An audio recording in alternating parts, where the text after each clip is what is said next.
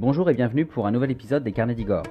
Aujourd'hui, suivez-moi entre les Bouches-du-Rhône et le Var à la découverte de deux des lieux les plus importants de l'histoire chrétienne, la grotte de la Sainte-Baume et la basilique de Saint-Maximin, tous deux dédiés à la célèbre Marie-Madeleine.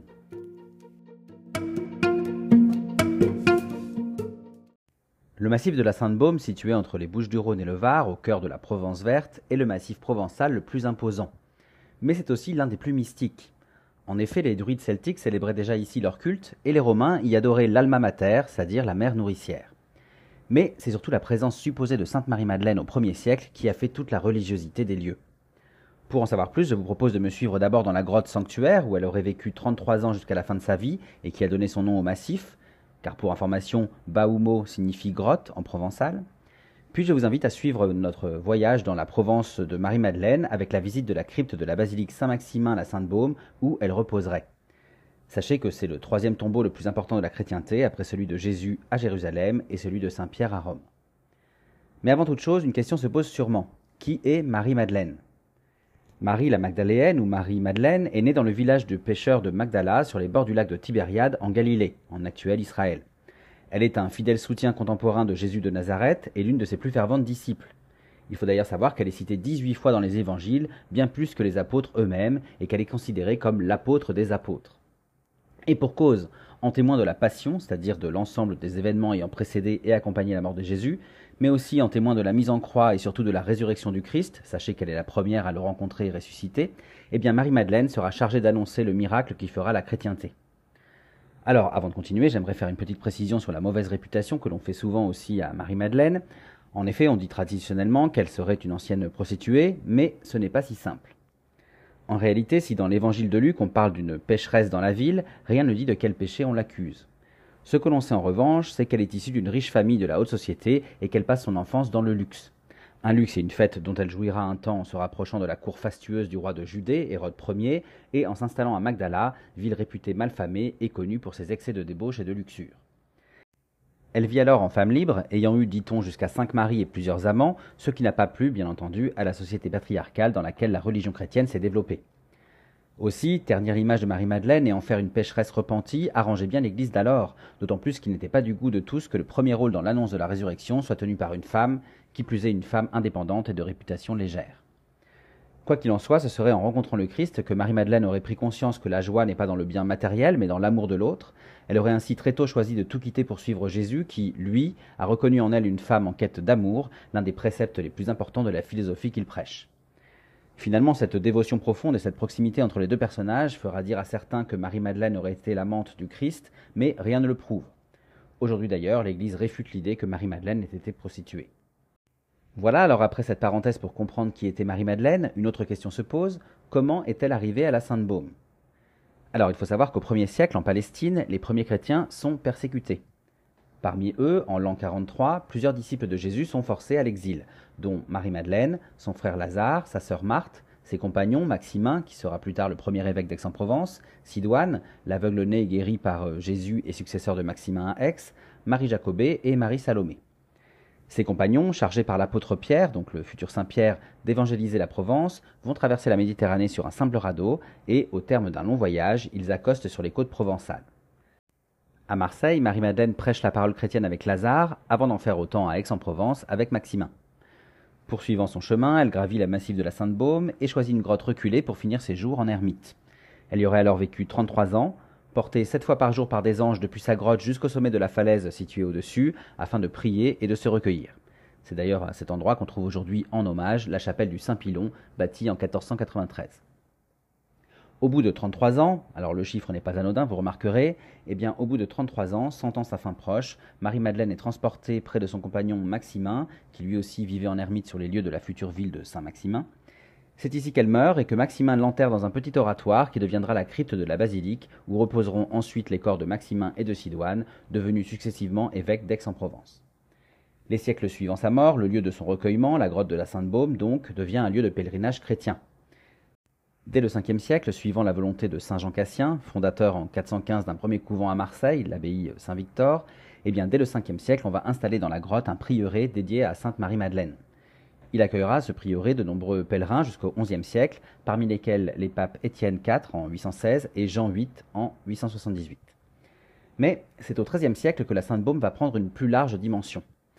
En 1279, le neveu du roi Saint-Louis, ou Louis IX, qui régnera de 1226 à 1270, eh bien, son neveu, Charles II d'Anjou, comte de Provence, découvre une crypte sous l'église romane de Saint-Maximin. Cette crypte avait été murée par des moines cassianites, c'est-à-dire adeptes de Saint Cassien. donc cette crypte avait été murée lors de l'invasion des morts dans la région en 710. Elle protégeait ainsi les restes de Saint Maximin, de Saint Sidoine et bien sûr de Marie-Madeleine, dont les reliques étaient cachées dans la sarcophage de Sidoine. La légende raconte que lorsque le tombeau fut ouvert, les lieux s'emplirent d'un parfum des plus doux. Le squelette de Marie-Madeleine présentait alors deux particularités. D'abord, il manquait un os de la jambe transporté au XIe siècle à la basilique Sainte-Marie-Madeleine de Vézelay, en Bourgogne. Seconde particularité, beaucoup plus étonnante et qui participera au culte de la sainte disciple, sur le crâne, au niveau du front, un morceau de peau aurait été retrouvé intact, à l'endroit même où Jésus, au matin de sa résurrection, aurait touché Marie-Madeleine. Cette relique nommée le Noli Me Tangere, soit Ne veuille pas me toucher, s'est détachée en 1780 et est présentée dans la crypte dans un tube de cristal sous la relique du crâne de Marie-Madeleine. Suite à cette sainte découverte authentifiée par le pape Boniface VIII, Charles II d'Anjou fait bâtir la basilique royale de Saint-Maximin et installe le couvent des dominicains et l'hospice des étrangers pour accueillir les pèlerins de part et d'autre de la grotte de la Sainte-Baume. Alors justement, je vous propose de découvrir cette grotte de la Sainte-Baume. La grotte de Marie-Madeleine est très tôt reconnue comme l'un des lieux importants de pèlerinage chrétien. Parmi les visiteurs, de nombreux rois et papes graviront le massif de la Sainte-Baume pour s'y recueillir. D'ailleurs, comme je l'ai fait et comme je vous le recommande, pour s'y rendre, on peut aujourd'hui encore emprunter le chemin des rois créé en 1295. Son nom est lié aux prestigieux visiteurs qui l'ont gravi, parmi lesquels le pape d'Avignon Clément V en 1362, le roi René en 1438, Louis XI en 1456, François Ier en 1516, il en profitera d'ailleurs pour faire rénover les lieux et installer sept oratoires tout au long de la montée, aujourd'hui il n'en reste que trois. Puis on y croisera aussi Louis XIII en 1622 et enfin Louis XIV en 1660. Finalement, jusqu'en 1791 et la Révolution où ils sont expulsés, les religieux vont prendre soin de la grotte et de l'accueil des pèlerins. Il faut attendre ensuite 1822 pour que de nouveaux bâtiments soient édifiés pour réparer les destructions révolutionnaires. Alors, si vous visitez la grotte de la Sainte-Baume, vous verrez qu'elle est aujourd'hui aménagée en chapelle où des messes sont régulièrement organisées. D'ailleurs, quand j'y suis allé, une messe était en cours. Derrière l'autel, le rocher dit de Marie-Madeleine serait celui où la sainte venait prier. Sur le dessus trône une statue de Marie-Madeleine en prière, réalisée par Jean-Antoine Houdon. Pour information, elle était destinée au tombeau du comte de Valbel et a été déplacée ici après la Révolution. À l'avant de cette statue, un reliquaire créé par l'orfèvre lyonnais Armand Caillat en 1886 présente un morceau de tibia et une mèche de cheveux de Marie-Madeleine. Enfin, si l'on poursuit la visite, vous verrez à droite du rocher une statue de la Sainte appelée la Pénitente, où elle est représentée portée par deux anges. Ensuite, sur le côté, empruntez l'escalier qui descend vers la partie basse de la grotte. Là, près du roc dit de la Consolation, où se trouve une autre statue de Marie-Madeleine, vous observerez de nombreuses plaques gravées de prénoms. Ce sont en réalité des prénoms d'enfants, parce que le lieu de prière aménagé ici accueille en effet les parents qui ont perdu un enfant in utero ou mort-né. Une fois que vous aurez bien observé les détails et la solennité de la grotte, je vous propose d'en ressortir et de remarquer à droite, lorsqu'on fait face à la grotte, le couvent des dominicains, qui accueille encore les pèlerins pour des entretiens spirituels, et à gauche, l'abri du pèlerin, ouvert à toutes et tous, qui offre une table et un toit pour celles et ceux qui le souhaitent. En face, vous pourrez admirer une piéta sculptée. Alors une piéta, c'est une représentation de Marie en pitié, tenant son fils Jésus sur ses genoux lors de sa descente de la croix. Cette piéta ouvre sur un superbe point de vue qui domine la vallée et qui devrait, je suis sûr, vous plaire. Enfin, en redescendant, n'oubliez pas de vous arrêter au calvaire qui se trouve à la sortie. On y voit Jésus sur la croix, entouré de deux voleurs crucifiés en même temps que lui. À ses pieds, on peut observer sa mère, Marie, accompagnée de Marie-Madeleine, qui, ensemble, prie et pleure. Notez que vous aurez peut-être déjà observé cet ensemble statuaire en arrivant, puisqu'il est en effet perché au-dessus des 150 marches qui mènent au sanctuaire. D'ailleurs, le nombre de 150 n'est pas un hasard. Hein. Les 150 marches symbolisent les 150 Je vous le salue Marie du rosaire. Voilà, alors une fois la visite de la grotte terminée, il ne vous reste qu'à redescendre le chemin des rois jusqu'au plateau et à vous rendre dans le charmant village de Saint-Maximin où se trouve la basilique dédiée à Marie-Madeleine. Alors avant de visiter la basilique, prenez le temps de flâner dans le centre médiéval du charmant village de Saint-Maximin la Sainte-Baume déambuler dans ces ruelles colorées, admirer ces maisons provençales aux façades et aux portails sculptés des XIIIe et XIVe siècles, perdez-vous dans son ancien quartier juif avec ses belles arcades, remarquez la maison où a habité Lucien Bonaparte, le frère de Napoléon, avec son épouse originaire du village entre 1793 et 1794.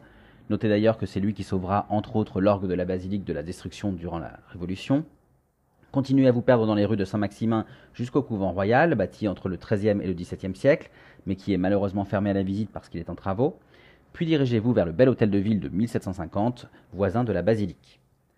Alors, la basilique, justement, elle est fondée en 1279 à la demande de Charles II d'Anjou, roi de Sicile et comte de Provence, et par décision du pape Boniface VIII, après la découverte des reliques de Sainte-Marie-Madeleine dans la crypte de l'église romane qui se trouvait ici. Alors, les travaux débutent en 1295, mais après plusieurs interruptions temporaires, ils s'arrêtent définitivement en 1532. L'édifice, qui se revendique comme la plus grande basilique gothique de Provence, ne sera donc jamais terminé. Il manque, vous le verrez, le portail central, la rosace et le clocher droit. Néanmoins, les décors intérieurs actuels seront aménagés au XVIe et au XVIIe siècle. Alors, la basilique était en rénovation quand je l'ai visitée, donc je n'ai pas pu voir le chœur, et je dois avouer m'être attendu à un édifice beaucoup plus impressionnant en termes de décor. Peut-être qu'une fois le chœur restauré, la magnificence de la basilique sera plus évidente. Quoi qu'il en soit, sa nef gothique est grandiose, 80 mètres de long et 30 de large, et ses nombreuses chapelles sont richement décorées.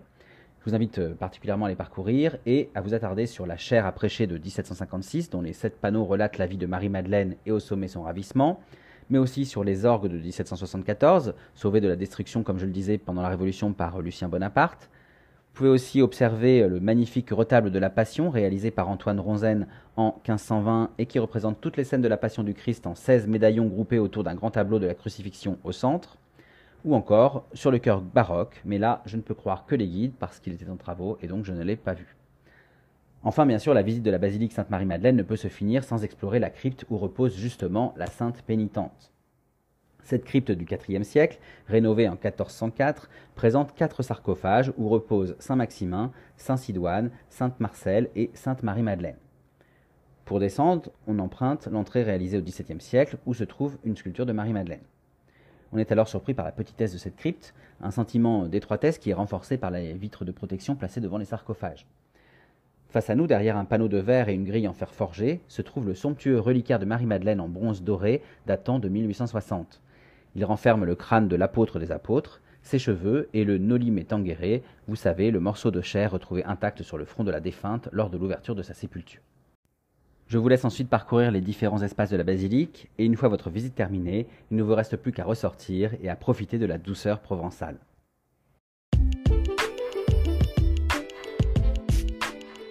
Voilà, j'espère que cette visite vous a plu. Si vous passez dans la région, je vous encourage à visiter les différents lieux que j'ai cités. En effet, visiter la grotte de la Sainte-Baume sans la basilique et la crypte de Saint-Maximin, et inversement, serait bien dommage. Les deux se comprennent dans leur ensemble, et je recommande donc de prendre la journée en débutant par la grotte de la Sainte-Baume, vous pouvez la rejoindre via le chemin des rois depuis le lieu dit des Trois Chênes. Ensuite, profitez d'une balade dans les ruelles de Saint-Maximin où vous pourrez déjeuner avant de découvrir la grande basilique Sainte-Marie-Madeleine et sa crypte réputée dans toute la chrétienté. Quoi qu'il en soit, je vous remercie pour votre écoute et je vous invite donc à visiter mon blog, lescarnedigore.fr, pour retrouver l'article illustré concernant la Sainte-Baume, mais aussi les visites de milieux historiques et culturels favoris à travers les articles et les podcasts dédiés. Enfin, vous pouvez aussi me suivre sur Facebook, Instagram, TikTok et YouTube pour retrouver toutes mes actualités en photo et en vidéo. Et je vous dis bien sûr à très bientôt pour d'autres aventures, d'autres anecdotes et d'autres visites.